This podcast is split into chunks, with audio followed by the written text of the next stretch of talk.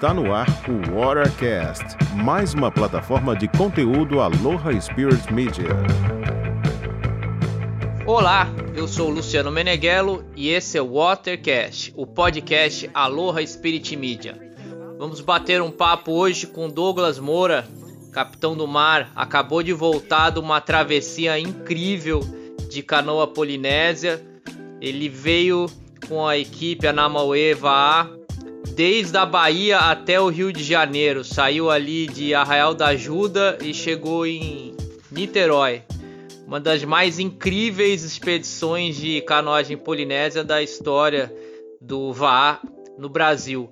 Douglas, que aventura irada, hein, meu amigo? Muito prazer ter você aqui de volta. Tudo certo? Tudo certo, Luciano. É, cara, foi realmente uma tremenda aventura né, que a gente viveu ao longo de 24 dias de execução, né? Porque de planejamento tem mais de ano aí nessa brincadeira. E, cara, sem dúvida nenhuma, grande. Eu acho que não foi, foi uma grande viagem que eu já fiz na minha vida, assim, sabe? Já fui para muitos lugares, mas eu acho que o que a gente fez agora ah, era, era um sonho, né? Alguns sonhos envolvidos aí nessa história que foram realizados. Pois é. Como, como diria o filósofo, vamos começar do começo. Como é que é. surgiu a ideia de, de fazer é, esse percurso da canoa? Fala pra gente como a sementinha, como é que foi que você teve essa ideia? Pô, vou vir lá do, do Nordeste até Niterói. Então, cara, na verdade eu conheci o Ranin da CPP no Campeonato Brasileiro do ano passado, é, um ano antes do Covid 2019. E aí, cara, ele também sempre fez umas, umas travessias lá pelo Espírito Santo. Eu sempre fiz umas travessias aqui também na região sudeste, né? Mais aqui para baixo, região sudeste, que o Espírito Santo também é região sudeste, claro. Mas é, Rio, São Paulo. E, cara, e a gente. Ah, então vamos se conectar pra gente fazer algum um dia. Aí, beleza. Aí a gente veio a quarentena e a gente optou pra. A gente estreitou mais, mais a relação e tal. Eu falei, cara, e aí qual vai ser? Vamos fazer uma travessia então no final do ano? Já que a gente tá parado? Porra, vamos. Da onde? Ah, vamos. Eu queria fazer com uma V3 mas aí ele falou, cara, vamos vir de lá de Vitória até o Rio. Aí eu falei, pô, partiu, né? Um percurso que eu nunca tinha, nunca tinha feito, um percurso super desafiador. Só que aí ele falou, cara, eu gostaria muito de fazer isso a vela. Quando ele falou isso, eu falei, porra, brother, pra fazer a vela eu quero, eu quero mais de longe. Não quero fazer aqui. É, a gente já tinha feito até Santos, né? Então já tinha dado quase 500. Então era um percurso, cara, apesar de ser diferente. Quando botou a vela, é, eu acho que a gente que era para vir de, de, mais longe, entendeu? E assim, Luciano, uma coisa que eu quero deixar claro é que não que a gente ande mais, ao contrário, quando não tem vento é um sofrimento remar numa, numa canoa como essa. A gente anda 4, 5 km por hora, então são as duas é, são os dois lados, né? Mas tudo bem, a gente, nem a gente sabia disso. Pra gente, a gente ia, ia vela ia chegar no Rio em 10 dias, assim, de, de navegação. Mas aí a história toda começou assim. E aí a gente, na quarentena, estreitou mesmo. E quem aí começou aquele, aquele jogo de é, quem eram os tripulantes que a gente ia chamar. E aí a gente chamou o Tavo, né, que é meu grande irmão aqui do 100, um grande velejador e que assim eu tinha menor, não tinha a menor dúvida de que ele ia desempenhar um papel fundamental para gente ali na vela. Chamamos Daniel Gnoni, que é um garoto daqui de Niterói que vem remando comigo há um tempo. E, e a história com ele foi muito engraçada, porque ele estava aqui em casa um dia de bobeira, eu tava falando com o Ranin, a gente precisava de um tripulante, falei, aí do nada eu falei, Daniel, tá afim de fazer uma viagem? Aí, hã? falei, meu irmão, três segundos, sim ou não? Depois eu te explico, mas, meu irmão, pensa rápido. Sim, aí quando acabou assim, eu falei, meu irmão, bem-vindo a maior expedição do Brasil, brother. Aí ele, cara, que irado. Aí o Renin chamou a Bárbara e, e a Dai. E daí a gente Aí daí, cara, foi uma correria infernal, né? Imagina isso, a gente tinha dois meses Pô, eu queria fazer as coisas muito certas, entendeu, cara? Eu tenho, eu sou capitão amador, então tinha que fazer as coisas como um capitão amador não como um simples esportista. A gente mandou cartas é, para as entidades, né? É, a gente falou com a Marinha quando a gente tinha que falar, né? a gente usou, a gente tinha colete salva-vidas. Então, assim, eu peguei todos os requisitos que eram necessários para a gente navegar de acordo com as normas e tentei fazer dentro da canoa. Aí o Raninho estava na parte de construção junto lá o pessoal da CPP de lá de Arraial do Cabo, de, de Arraial da Ajuda. E aí assim desenrolou. Aí no dia 24 de no dia 22 de dezembro a gente se uniu em Arraial da Ajuda. Assim, iniciou-se a expedição na Mauê. pois é, a gente tá agora começando essa onda de do pessoal se ligar mais em, em travessia de, de, canoa, que é, realmente é. Pra mim é a coisa mais legal que tem do VAR, né? E, mas assim, não é. É, um, é todo um aprendizado, né?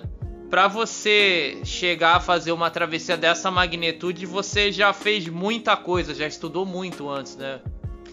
Eu queria que você falasse um pouquinho desse processo de aprendizado, até para quem tá, vai ouvir, tá ouvindo esse podcast, pô, eu quero fazer uma travessia. Mas é, queria ouvir a tua opinião, o que, que você recomenda para quem gostaria de fazer uma remada mais longe, de dias, né? Eu vejo que é, não é uma coisa do dia para noite, né? Luciano, eu concordo plenamente com o que você está falando, né? É, um dia eu fiz uma entrevista aqui com a, com a Alba, de lá do, do, do eles têm um programa super legal também chamado Café na, com a Carrua, é, lá, lá na Barra da, da, da, Tijuca, enfim. E aí a Alba perguntou: o que, que você falaria para quem está começando? Eu falei: pô, paciência. O que, que você falaria para o Douglas hoje? Paciência. Entendeu, Luciano? Então, o que eu vejo é assim, cara. É, eu tô há 15 anos, eu remo há 15 anos e meu foco poucas vezes foram em prova, né? É, foi em prova. Tanto que eu não sou um cara do cenário competitivo da canoa. Para mim, as minhas conquistas lá atrás, em 2005, eram, eram as. A gente, é, é, meu objetivo era conquistar todas as ilhas do Rio. Não estava atrás da medalha do, do estadual. Enfim, e cara, e junto com isso, e fora, além disso, todo o tempo de surf que já existia antes da canoa chegar. Então, é, é uma vivência de mar, de mar duro, que é como é o mar daqui de, de Taquatiara, né, cara? É um mar muito dura as ondas daqui. É, que, te, que vem te lapidando como um homem do mar, como um, um navegador. E à medida que, eu fui fazendo as coisas, eu fui percebendo a importância que eu tinha de, de estudar. Se eu quero estar em determinado lugar, ter uma ligação para estar naquele lugar. Essa foi uma consciência Claro que eu não tive no início. Porque no início, quando a canoa chegou aqui, a gente nem sabia que era uma embarcação direito. Era canoa, era basicamente canoa havaiana, né? não era nem canoa polinésia que a gente falava, né, cara? Então, assim, era, era um outro processo que a gente vivia, que era o processo das descobertas. E aí foi, aí eu comecei a, a fazer as travessias primeiro com, a, com, a, com, aqui, com o Marcelo Depardo na, nas, nas OCCs dele, Cagarras, Piratininga, Itacoatiara, é, que era para mim era a minha grande realização chegar a Itacoatiara. Aí depois a gente fez uma longa também de 17 horas, foi daqui até Ilha Grande, sem barco de apoio, é, com uma galera junto, né? Uma, uma C6 lá atrás, isso aí em 2000 e, sei lá, 2009, 2010, nem, nem, nem recordo mais. Aí depois vieram as canoas individuais, comecei a fazer as minhas travessias de canoas individuais, fiz muitas travessias de canoas individuais. Fui ganhando, fui ganhando quilometragem, inspirado pelo Rodrigo Magalhães, que sempre me incentivou a estudar. É, né, o cara, o fundador do Clube Carioca de, de Canoagem, que hoje não está mais aqui com a gente, mas sempre foi meu mentor nessa parte de, de navegação. E aí eu comecei para longe, e aí comecei a querer cada vez mais para longe. Aí eu tirei, é, uns 10 anos atrás, minha carteira de arraiz amador. Aí depois eu fui para mestre, quando eu comecei a querer ir além da, da área 1, né, que é onde eu podia ir como arraio amador. O Rodrigo falou mesmo, se você quer ir para mais longe, você tem que se habilitar para mais longe.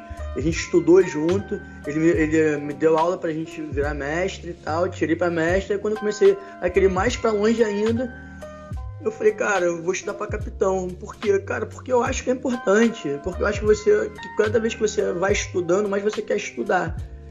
E aí, quando a gente chegou é, aí o Tavo veio junto, tava aqui no centro, falei, meu irmão, pô, você é um cara super do mar também, meu irmão. Faz a prova para capitão, a gente se ajudou aqui, eu te passei a prova uma vez antes, depois ele veio passou também. E aí, cara, a gente, a gente se incentiva muito essa busca do estudo. E aí, quando a gente pegou a carteira de é, capitão, me senti apto a mudar. Eu não quero mais uma travessia de canoa remo, agora eu quero fazer um híbrido. Agora eu quero voltar aos meus aos antepassados e fazer uma canoa agora, adaptar uma canoa polinésia a vela. E aí veio esse encontro de pensamento junto com o Ranin, que estava nessa exposição também. Então, cara, e, e, aí eu vou te dizer uma coisa. É, é muito duro o que a gente fez, sabe? A gente passa por lugares muito complicados e a gente vai, falar disso, mas só para resumir um pouco é, dessa trajetória, que eu acho que a canoa a vela ela é um estágio depois das canoas pequenas, por, principalmente pelo fato de você não ter como desembarcar em qualquer lugar. Entendeu? O OC6 é muito mais fácil você manusear para você desembarcar na praia, o OC2 é mais fácil do que o, do que o OC6 e o OC1 mais fácil que o OC2. Com certeza. O OC1 você surfa, você faz até flama.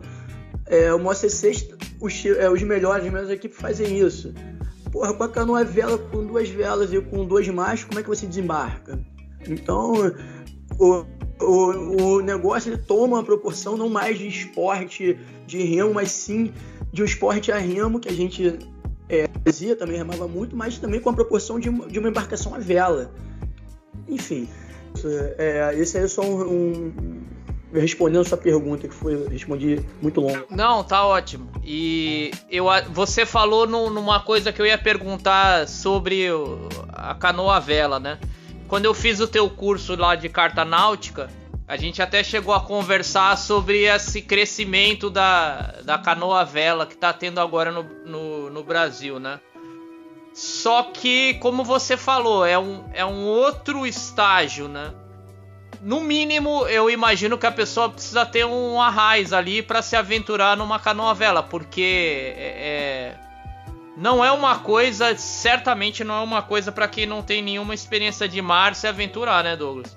Cara, não é mesmo, sabe? O que é, a gente fala muito que a gente passou por momentos ali que assim, o Tavo ele, ele, ele era o nosso especialista de vela eu corri algumas. Eu, eu, já corri regatas aqui em Niterói de vela. Né? Então, assim, é, a, quem tava ali, o Rani também já tem experiência com barco a vela. Então, quem tava ali, é, de, de, todos nós, basicamente três tínhamos experiência com vela e com, e tra, com travessias de longas distâncias, né, Luciano? Então, cara, quando a gente decidiu botar vela, na verdade a gente estava tava usando um protótipo. E, cara, como protótipo, a gente não sabia se dava certo, se ia dar certo ou se ia dar errado. Essa, essa era a verdade. Entendeu? A gente estava apostando uma, uma possibilidade nova. Cara, porque a gente, não sei, porque acho que Deus escolheu a gente. Eu acho que pela nossa. Por, por tudo isso que a gente veio se capacitando, é, a gente teve essa oportunidade de estar tá pegando isso para mostrar para a galera.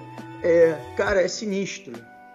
Entendeu? É, assim, é muito divertido se você fizer bordos pequenos, tipo assim, pô, se você tá aqui na, na de, de Guanabara e tem isso como um brinquedo mais levado a sério, mas não deixa de ser um lugar protegido, que se você errar, você no máximo vai encalhar teu barco, vai bater alguma pedra, mas assim, dentro não tem um risco iminente de vida.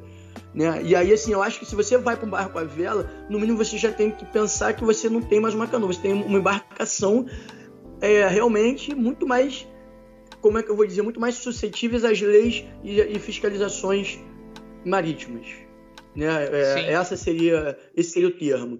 Então, cara, é, você tem que saber que você tem que ter itens que não é um item que não é uma borracha ou um reserva.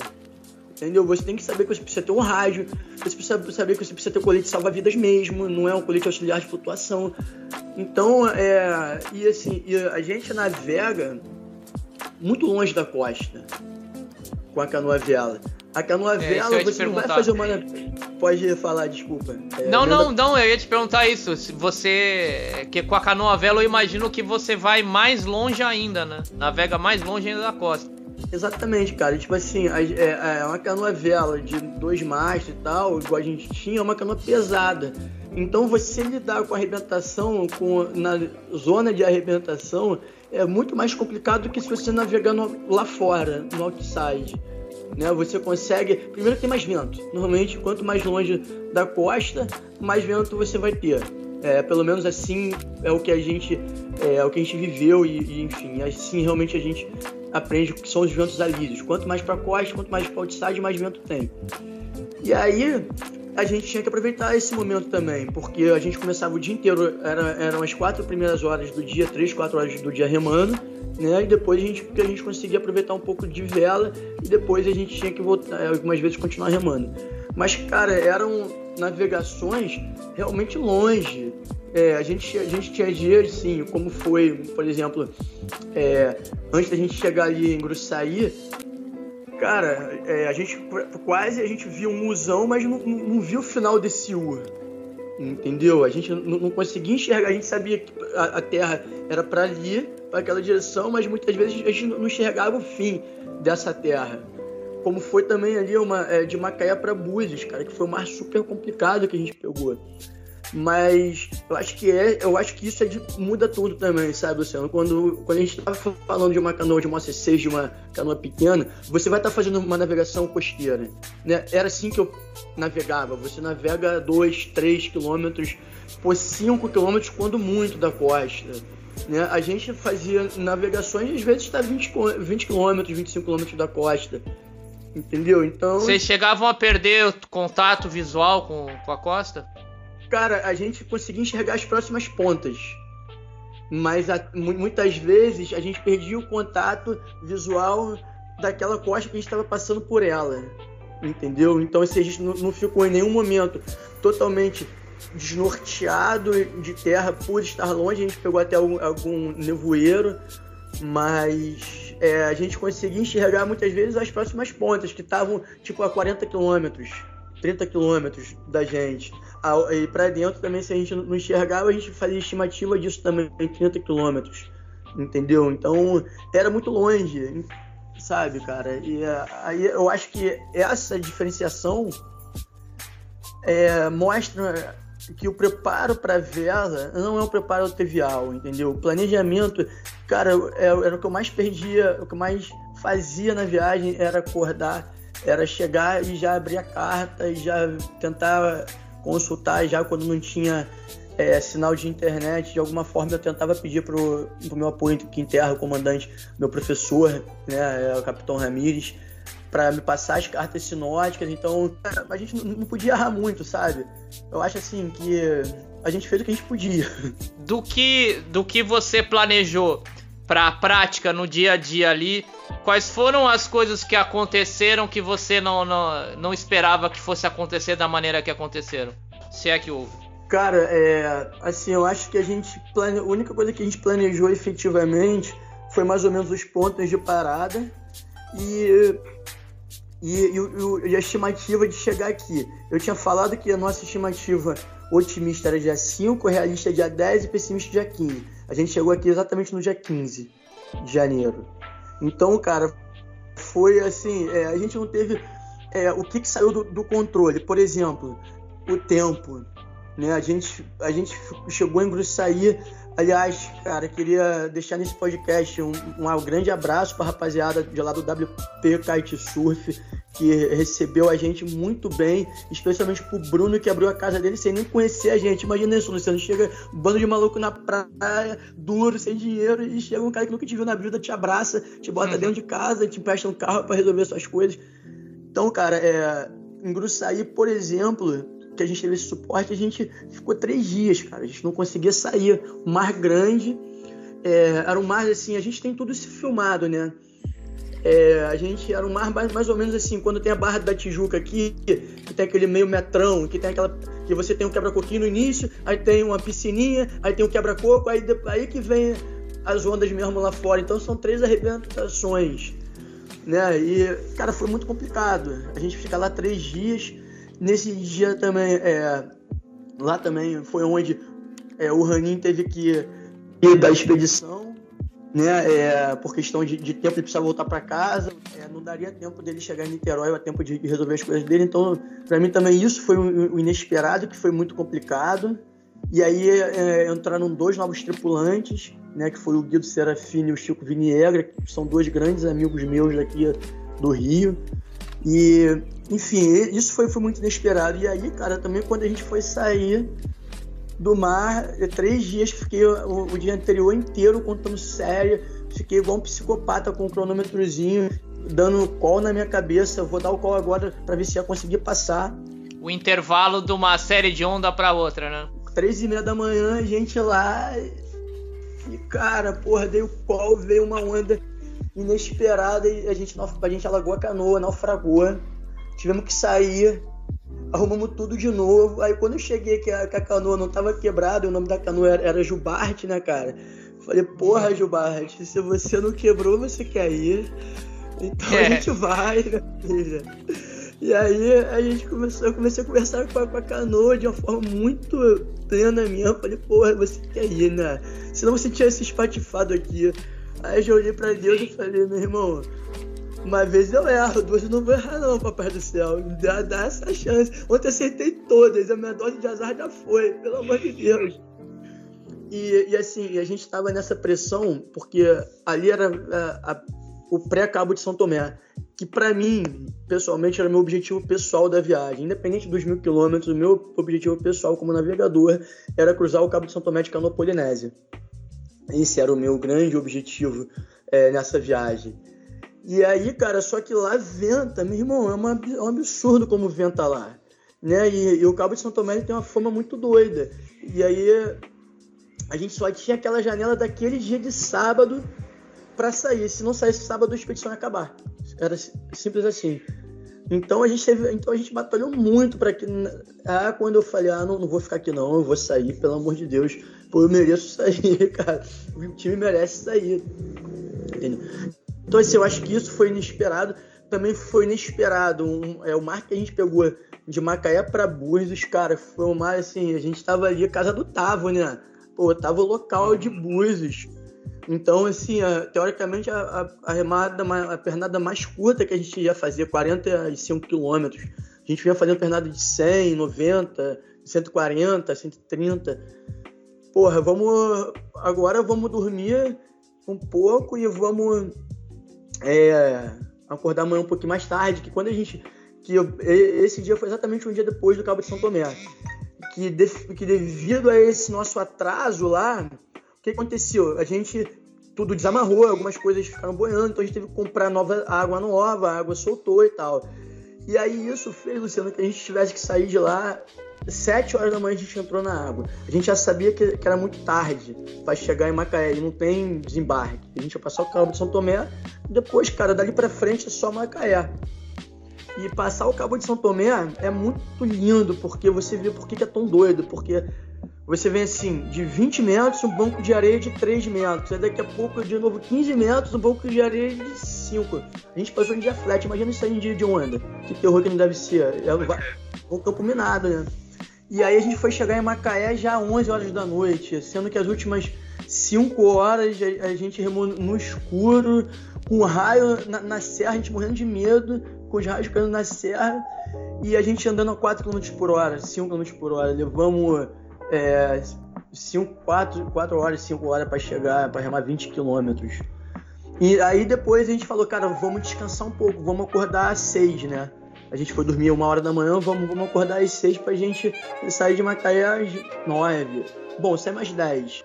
Irmão, pegamos um sanhaço de vento que foi inesperado, na verdade, porque nenhum gráfico mostrou aquilo.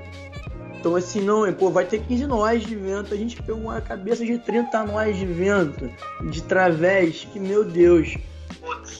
foi eu e Tavo, ainda bem que a gente se conecta muito.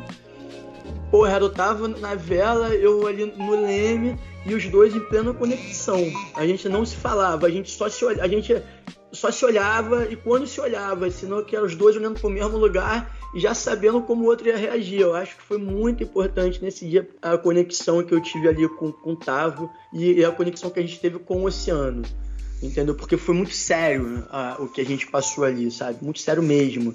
De, eu não sei como, como não quebrou equipamento, eu não sei como aquele mastro aguentou, eu não sei como a gente chegou em Búzios, porque eu acho que a gente chegou porque a gente lutou muito.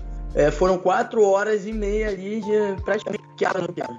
Eu treinava em quatro horas e meia, de tão focado, eu tava também, de tão focado que a gente tava em levar a tripulação para Búzios né, cara? É, é uma tremenda responsabilidade. E aí, enfim, isso foi inesperado também, muito inesperado e foi muito duro pra gente. Quando tava no, no, no, no final, as dificuldades maiores começaram a aparecer, né? Como se fosse uma aprovação, parece. Cara, foi, foi mesmo. Isso aí que você falou, é, foram, foram os dias, sem dúvida nenhuma, mais duros foram, foi a partir do Cabo de São Tomé. Porque era, ou era muito vento ou era vento nenhum.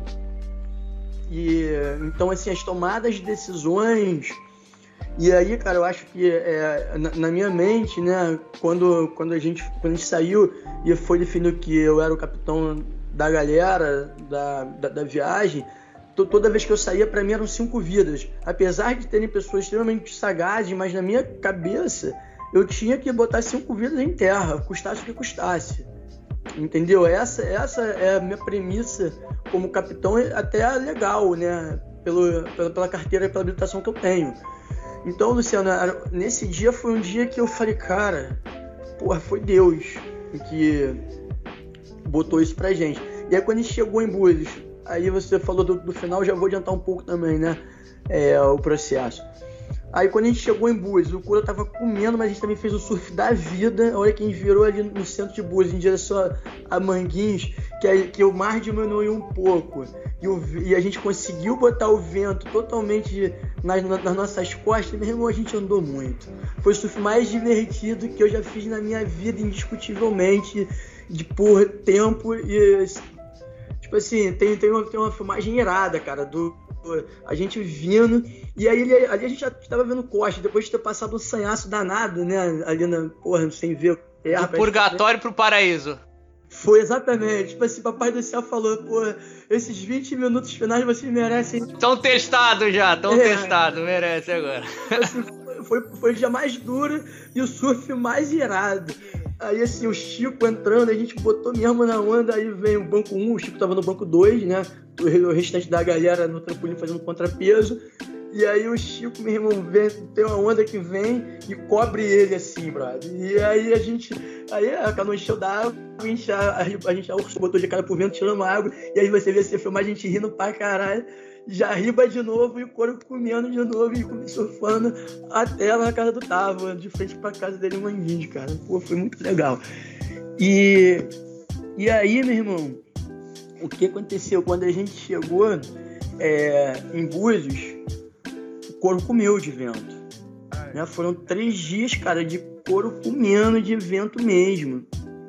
E aí, quando eu falei, cara, não tem a menor condição de sair nesse contravento de, de vela acordei um dia, chamei a galera, falei, meu irmão, olha, a única eu chamei primeiro Tavo, né? Porque, é, enfim, era o primeiro que eu sempre compartilhava as minhas decisões e as opiniões. E aí, Tavo, olha, a única solução que eu tô vendo pra gente sair daqui é ir remando até Real do Cabo. Não tem a menor condição de ir de vela. E aí, gente, e aí nessa hora a Priscila tava lá também, ela prontamente é, ajudou a gente, botou os machos, botou. A gente teve que desmontar tudo, né, cara? É, pô, é um trabalhão danado. E a gente botou uma V6, porque aí a gente sabia, cara, que a condição a gente tinha muito mais limite com uma V6 pura do que, com, do que como a gente tava. Mas vocês foram com as duas amas ou. ou... Uma ama só. E o, e o resto do, da, da a vela, a outra ama, os iacos, como é que vocês fizeram? Aí a gente pegou, a, aí a Priscila levou até a Real do Cabo pra entregar pra gente ah, lá. Legal. Entendeu? É aquilo, né, Lu? Eu acho que às vezes, cara, o ótimo é inimigo do bom. Pra gente, o ideal seria fazer com vela, claro que seria, mas, cara, a gente. Era o que a gente tinha. Eu precisava tomar uma decisão, senão a gente também. O prazo tava Sim. acabando, eu tinha que chegar em casa.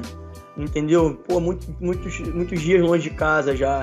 Já era vigésimo dia, a gente já tava muito cansado já da viagem. Aí beleza, aí, aí, foi, aí foi uma remada deliciosa até a Real do Cabo, foram 50 quilômetros, né? Pô, é uma remada muito gostosa. Chegamos lá no, no do Baixio, se divertindo bastante. E aí ficamos lá. Dia seguinte era perna longa, até Niterói, 120 quilômetros. É, e assim, e eu conheço esse mar, eu sei que aquele mar ali é um mar pesado, né? E aí eu falei que chamei a galera de novo, eu comecei a olhar lá os gráficos tal, chamei tal, chamei a galera e falei, olha, a única chance que a gente tem de chegar em Niterói é se a gente sacrificar o nosso sono. Vamos ter que acordar meia-noite, vamos ter que sair duas horas da manhã.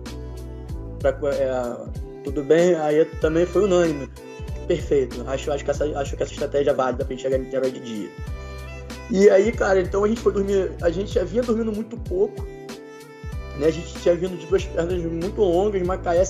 É, Jussari Macaé, cento, quase 140 quilômetros. Depois Búzios, nesse sanhaço todo, ficamos dois dias em Búzios. Depois acorda também cedo em Búzios, pra gente ir remando. Então a gente acordou antes do sol nascer, 3 horas da manhã. Vai para lá, para Real do Cabo, acorda, vai dormir 9 horas da noite. Acorda meia-noite e pega um mar super gelado né? Aquele mar de Arraial do Cabo, só que também é muito bonito. Na minha opinião, foi a ramada mais bonita, assim, da minha vida, eu acho. Pelo menos as top, entre as tops 3. Porque a gente saiu tudo escuro, tava lua nova na semana passada. E, pô, Luciano, os plânctons, brother. A gente iluminando aquele baixinho, aquela coisa transparente, duas horas da manhã, e batendo, refletindo naquela areia branca. A gente olhava pro céu, era um céu estrelado, olhava para baixo, era outro céu estrelado mesmo, surreal a parada. E a gente passando por, por aquele boqueirão sem GPS, absolutamente nada, né, cara?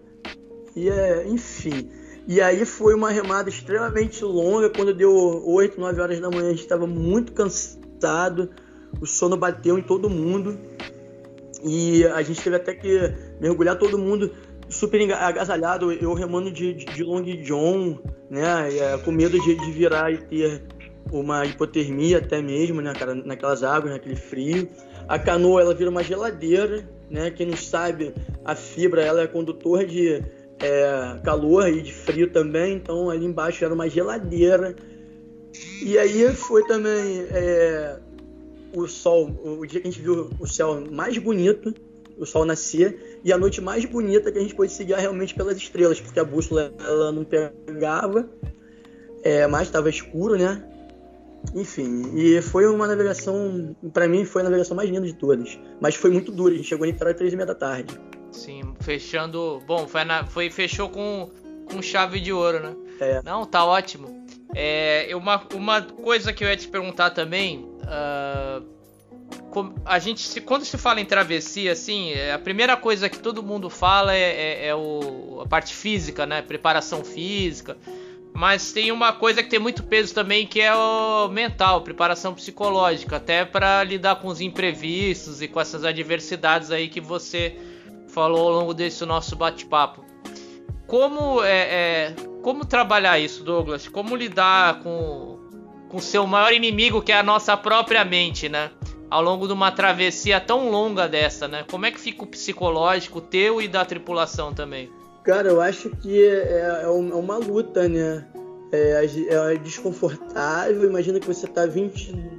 Desde que você sai de casa, 24 dias, com uma única mochila estanque de 50 litros, que era o que você podia levar de, de coisas pessoais. Então, basicamente, você rema com a mesma roupa, você dorme com a mesma roupa, você dorme acampado, às vezes você não sabe onde você vai acampar. Então, cara, é assim, é, pra, pra cabeça, é, é, é, é muito doido. Eu acho que os dias que a gente ficava em terra eram os piores dias, porque não, não tinha ação, entendeu? Então, é, é você ficava olhando para o relógio passar e consultando um milhão de gráficos de previsão, às vezes torcendo porra, mandando energia para aquele gráfico de previsão para ir como você queria. E ao mesmo tempo nisso, é, você tem um desgaste físico também, né, cara? Como a gente falou, tinha dias de remar 12 horas direto, né? Como foi até Macaé. É, outros dias também de remar 5. Todo dia remava 4 horas no mínimo.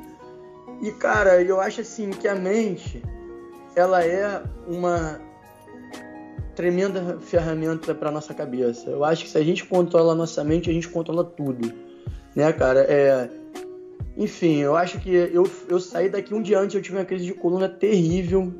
É, cheguei no meu, no, no, meu fisioterapeuta mesmo, desesperado. É, vou falar o nome dele, né? O Haldre. É, porra, e junto também com ele, lá com o Ricardo, que é o cara do Pilates aqui, que me ajuda. Eles, os dois falaram pra mim, irmão, você vai, você vai com dor, e você vai, e você vai. E aí, é, nesse meio tempo, cheguei lá, expliquei a situação para os amigos e eles irmão, tá tranquilo, a gente vai te ajudar. Não, não conseguia pegar peso, é super frustrante. Então imagina você ter que lidar com isso tudo na sua cabeça. Sabe? É uma coisa que não foi nem um pouco fácil. E aí vem todo o estresse. E aí quando a gente também ficou com dois lá, veio outro, cara, e agora? O que, que eu faço? É, apesar da gente estar sendo muito bem recebido sair, é um lugar distante, né, cara, de, de, de arrumar tripulação, certo? Então, Sim. é uma batalha diária com muitos imprevistos. Mas, cara, o que te faz chegar, porra, é assim, é a vontade de concluir o objetivo, sabe? É, eu teria ficado muito frustrado se não tivesse passado pelo Cabo de São Tomé. Né? Se aquela onda que a gente tomou tivesse acabado com a nossa expedição, eu ia aceitar, porque é vontade de Deus. Mas, cara, na minha opinião, ia ser muito é, porra, frustrante. Entendeu? Então, quando eu, imagina isso, você tá ali, eu falei, meu irmão, destruí a canoa, não acredito que eu fiz isso, cara. E o call era meu, ninguém tinha culpa. Era, eu dei o call, eu dei o call errado. Então, assim, a responsabilidade não era, não era de ninguém, era minha, brother. Enfim, saí pedindo desculpa pra todo mundo, então. Mas é isso a capacidade que você tem de reverter os problemas. A grande, a grande lição que a gente tira é essa. Irmão, a gente tem muitos problemas na nossa vida pessoal, na nossa vida profissional, em toda a vida. Aí a gente tem problemas lá. Mas, cara, o foco de chegar era maior do que tudo que eu tinha. Era maior que a dor que eu estava sentindo, era maior do que a falta de dois tripulantes, era maior do que o desconforto que eu estava sentindo, era maior do que qualquer parada que eu estava sentindo, porque o objetivo aquilo dali era a cereja de bolo de um longo ano de planejamento. Entendeu? Eu não pensava nos 24 dias. Eu pensava em um ano e 24 dias, brother, na minha cabeça. Era isso, sabe? Então, é quando. E, assim, estava sempre um motivando o outro. Às vezes, quando eu tava com dor, chegava a galera, pô, meu irmão, levanta aí, a gente tá aqui contigo. Porra, quando o outro tava precisando de ajuda, né, a gente é, se ajudava muito a tripulação. Então acho que, que, que a grande questão é essa, é a, a nossa mente, ela, ela, ela, vai acostumando com sofrimento, entendeu? Com desconforto, porque assim, é, é, o que eu falo de uma longa de uma longa viagem dessa é que eu tinha os meus eu, eu tinha os meus objetivos pessoais, eu queria ser um junto com a minha tripulação é ser o, cara, é ser o primeiro cara a chegar nos quatro dígitos navegando, entendeu? E a gente fez de uma forma muito hard esses quatro dígitos, muito merecedores desses quatro, desses quatro dígitos. Essa, essa tripulação foi, foi muito merecedora dela, cara, porque, meu irmão, tinha dia de não comer direito, entendeu? A vitória era pescar, bro. Pô, a gente pegou, a gente pegou alguns peixes. Então, assim, mas era sobrevivência. Pegava o peixe, limpava ali mesmo e sashimi na hora, brother. Não tinha muito. Não, não, não tinha. Botava o show que a gente já deixava separado, né? Pra, pra, já maldando o peixe que a gente ia pegar. Tá? E, e isso pra cabeça era comemorar as pequenas vitórias, entendeu? Não era só os mil quilômetros que eram importantes. Era o Cabo de São Tomé. Era cada dia, falava na roda, cada eu, hoje é o dia mais importante da nossa viagem porque a gente tem que, a gente tem que concluir hoje. Não, não adianta a gente pensar em Niterói se a gente está em Marataízes, brother. Não, não, não, adianta. Então, é, essa forma que eu acho que a gente lidou com a viagem, não pensando nos mil, mas sim pensando em cada dia como, como um dia duro de trabalho, um shift mesmo, entendeu? Todo mundo acordava já tinha suas tarefas pré-definidas. O time já estava encaixado. Então é, acabou, cara, que foi muito fluido, eu acho, entendeu? Todo mundo teve seus perrengues, teve seus medos, muitos medos. Mas, cara, é, a gente estava tão confiante e cada adversidade que você também supera, que você passa, que você acha, não, meu irmão, agora não, porra. Muitas vezes é muito mais fácil desistir, sabe, Luciano? Muito mais fácil desistir. Mas, meu amigo, é, eu só ia desistir se eu caísse, meu irmão. Sabe, é, é, a, minha, a minha mente estava pronta, né, para chegar em Niterói. Eu saí daqui e quando o Raninho teve que resolver, é, a, a, quando, quando acabou o tempo do Raninho, o Raninho me deu a missão você tem que levar Gilbarte para casa.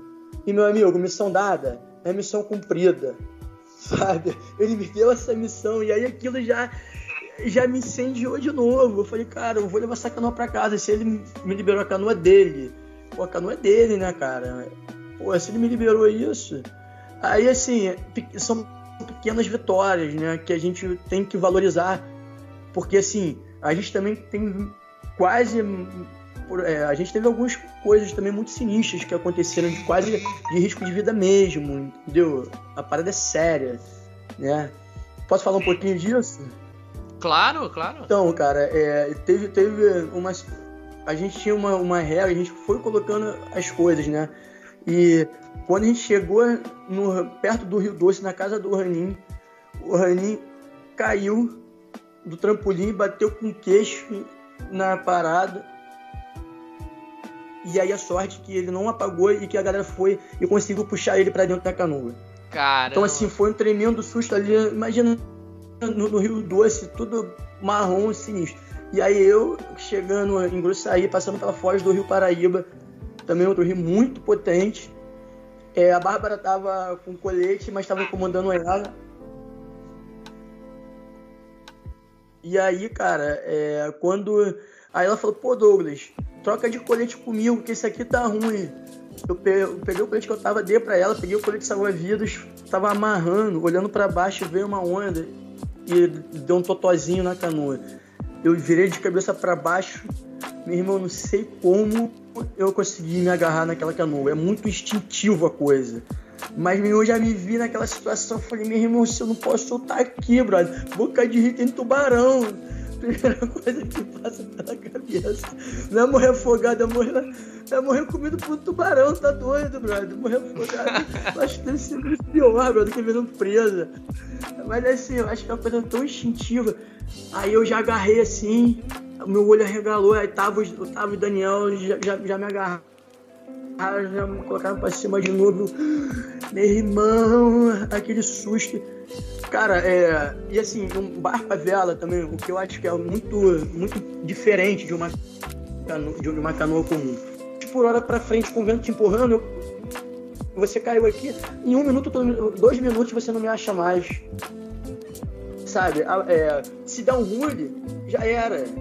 Então, a, a proporção da, da é, de, desses riscos que a gente quase viveu, pô, vai falar, ah, mas só quase caiu da canoa. É, só quase caiu da canoa, uma canoa no auge da velocidade dela andando a 18 por hora, 20 por hora, né, em direção... Pois é, não tem, não tem o freio ali, né? É, não tem o freio, não, não tem o motor, lá, é, desacelera.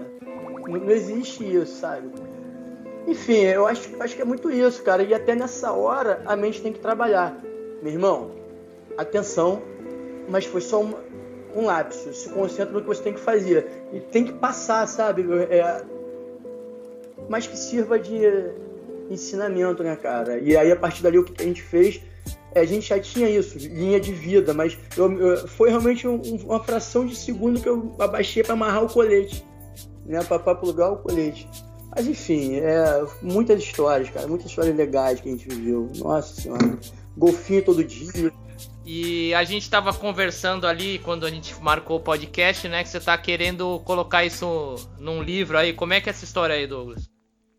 É, cara, eu escrevi um primeiro livro e tomei gosto, né? Eu acho que é, eu, a gente já vinha com esse pensamento de fazer. A gente tem muito material, a gente está com 115 gigas de material, então vai vir bastante coisa sobre é, a expedição ainda, né, cara? Eu acho que vale a pena é, contar desde a estrutura da canoa. Isso a gente vai estar tá relatando tanto em, em, um mini doc quanto no livro dessa vez. Então o livro ele vai ser é, um, um espelho maior, né, mais detalhado do que a gente quer fazer como um, uma experiência audiovisual dessa, dessa viagem. E, cara, e, e assim, é, eu sou um cara que amo ler. Acabei de chegar aqui em casa ontem, meu professor me deu muitos livros e pronto, agora meu dia acabou, né? Porque agora eu tenho 15 livros aqui que eu nunca li para meter a cara e ter que trabalhar ainda com as minhas coisas. Mas, cara, agora a gente tá lendo, eu tô lendo agora, é, relendo a saga dos Locum, né? Joshua Locum, pra quem não conhece, foi o meu cara da volta no mundo em barco a vela, é, sozinho, para inspirar como eu vou escrever um livro desse. Legal. Entendeu? Tipo assim, tentar seguir ali a narrativa do Joshua Locum dessa vez. É, porra, na, na plagiando é, é, referência, né? Eu acho que as coisas. Sim, é uma referência. É uma referência dessa vez. Porque o primeiro livro foi muito técnico, né, cara? Mais técnico do que qualquer outra coisa.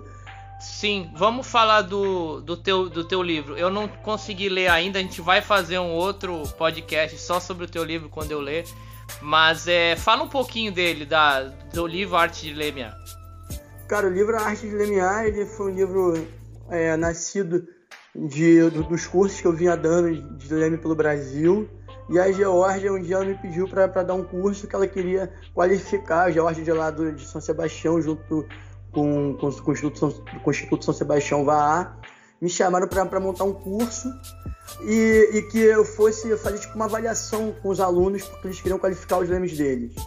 E aí eu, aí eu comecei a escrever uma apostila, quando eu vi a apostila já tinha 50 páginas.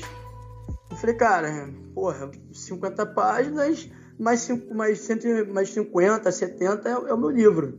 Vira um livro. E dali eu sentei e decidi que ia escrever um livro, cara. E saí escrevendo igual, é, igual realmente uma paixão que eu tenho. É, que eu coloquei ali as, as nuances do que é uma navegação segura, né? Do que é como, como você deve limiar seguro né? Algumas situações que a gente vive, que a gente vive aqui no, no, dia a dia. Quem tem preferência sobre quem? Questão de pedra, quem tem que desviar? Todo mundo quer pegar marola, quem tá indo, quem tá vindo. Mas e aí? Quem tem que desviar? Entendeu? É, noções de meteorologia, né? Frente fria, chegada de, de frente fria. Como é que você vai identificar uma frente fria? Nessa expedição que a gente fez, a gente não, tinha instrumento de, de navegação, a gente tinha um barômetro, que a gente, é, que a gente tinha uma bússola e tinha a rainha Manjá eram as três formas que eu tinha de ler o tempo. Então, assim, era, era, minha, era a bússola e, e, o conhecimento atmosférico mesmo. Olhava lá, o raio tá longe, tá lá na serra ainda, não vai chegar na gente. Então, assim, a gente explica bastante é, a seriedade que é lemiar uma canoa polinésia, entendeu? Porque é algo muito sério, não é, não é uma aventura, não é, é uma prancha, não é um stand-up é um risco muito maior. Você tem seis pessoas contigo no mínimo, seis, dois, às vezes 18 pessoas, dependendo se for um trimarã. Você vai botar pessoas para surfar. Quem são essas pessoas que estão indo? Como é o fundo? É fundo de pedra? É fundo de areia? O fundo tem um palmo de profundidade. Essa, essa análise que a gente pondera muito no livro. Você vai surfar de canoa, não é mais a regra náutica, não é mais a regra de canoa, é a regra do surf. Então, assim, se você vai, vai chegar a um pico que nunca teve canoa, você não pode querer colocar ninguém em risco para você se divertir. Entendeu? Então, assim, pô, a galera do surf tá, tá, tá na, querendo ou não, naquela praia muito antes do que a canoa polinésia. Aqui no Brasil, claro, tá? Aqui no Brasil, claro, deixando isso muito claro. É, então, assim, você vai chegar e vai querer botar os outros, os outros em risco porque você quer se divertir, não. Então, assim, dá um rulho, o fundo é de pedra, o que que acontece? A cabeça vai bater, cara, e vai ser um acidente terrível. Então, assim, quem tá contigo tá, sabe disso, sabe dos riscos que estão envolvidos. Então, assim, são, são essas nuances que a gente foca muito, entendeu? Nesse livro. E Douglas, o pra, pra você tá cuidando da distribuição do livro, né? Como é que a gente faz para adquirir o livro? Cara, é, eu até peço desculpa para algumas pessoas que me mandaram algumas mensagens. Eu tava fora, né? 24 dias totalmente out. É, mas me manda um direct lá no, no, no Instagram, Aloha Douglas. É Aloha Underline Douglas, né? Aloha Underline Douglas Underline. Vou colocar também na descrição da matéria pra galera saber, quem não conhece teu Isso. Insta, né? Mas, pô, maravilha. Pô, Douglas, cara, obrigado aí pela, pela tua disponibilidade. Parabéns pela aventura, sensacional mesmo. É, épica, descreve bem. E, pô, boa sorte aí. Tomara que saia esse mini doc, tomara que saia o livro. E é isso, irmão. Desejo tudo de bom para você aí, muito mais aventuras e continue inspirando a gente a se aventurar com a canoa também. Obrigado, Luciano. Só que eu queria encerrar falando duas coisas que para mim foram é, primordiais nessa travessia. Cara, primeiro eu acho que é a espiritualidade.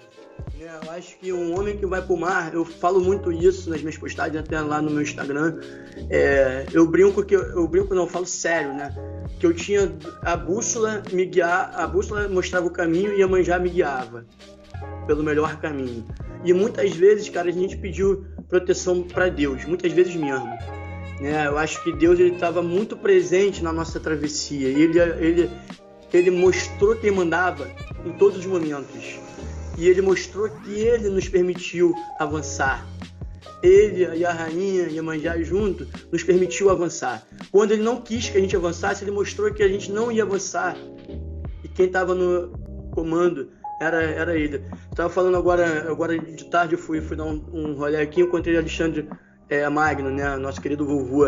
E a gente estava falando, pô, sorte. Cara, o que, que é sorte? Sorte é Deus ah, eu tive sorte de ter feito aquilo. Não, Deus permitiu fazer aquilo. Né? E seja ele qual Deus for, não estou aqui julgando Deus. É, cada um tem a sua religião.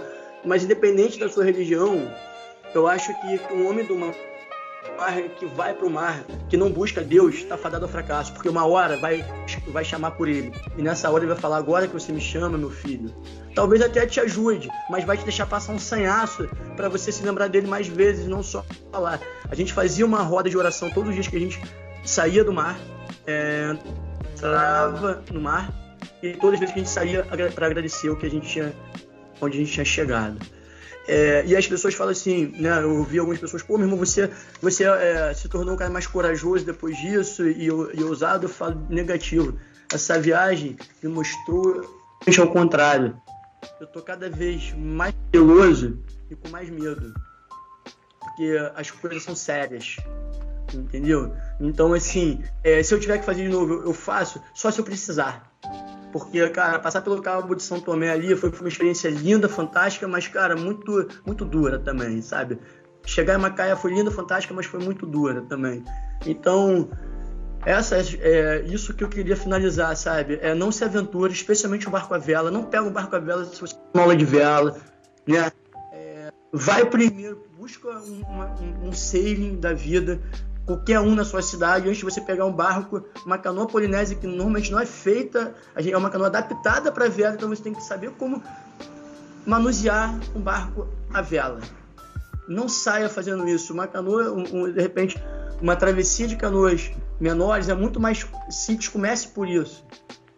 A vela ela vem depois. Para mim foi assim e, e, eu acho que foi perfeito, porque muitas vezes eu acho que salvou a gente foi é, do tempo que a gente mar. Tanto eu quanto o quanto o Chico, quanto o Guido, quanto a Bárbara, quanto o Daniel Gnoni, quanto o Raninho, quanto a, é, quanto a Dai. Os outros tripulantes. Essa era é, a nossa, eu acho que o nosso grande diferencial, o tempo de água de cada um. E mesmo assim foi sinistro. E foi muito, e foi muito sinistro, sabe? Então eu saio dessa expedição ainda mais resiliente, com muito mais paciência e com muito mais respeito ao oceano, né? E não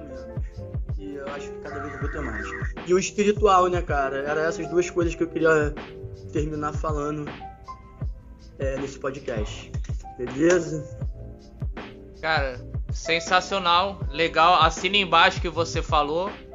E é isso, galera. Busque conhecimento, não tenham pressa, um, um, uma remada de cada vez e aí, pra gente chegar no nosso objetivo. Douglas, obrigado, irmão, mais uma vez. Estamos juntos sempre. E é isso. grande abraço, Luciano. Obrigado. Valeu. E esse Watercast fica por aqui. Até a próxima. Aloha!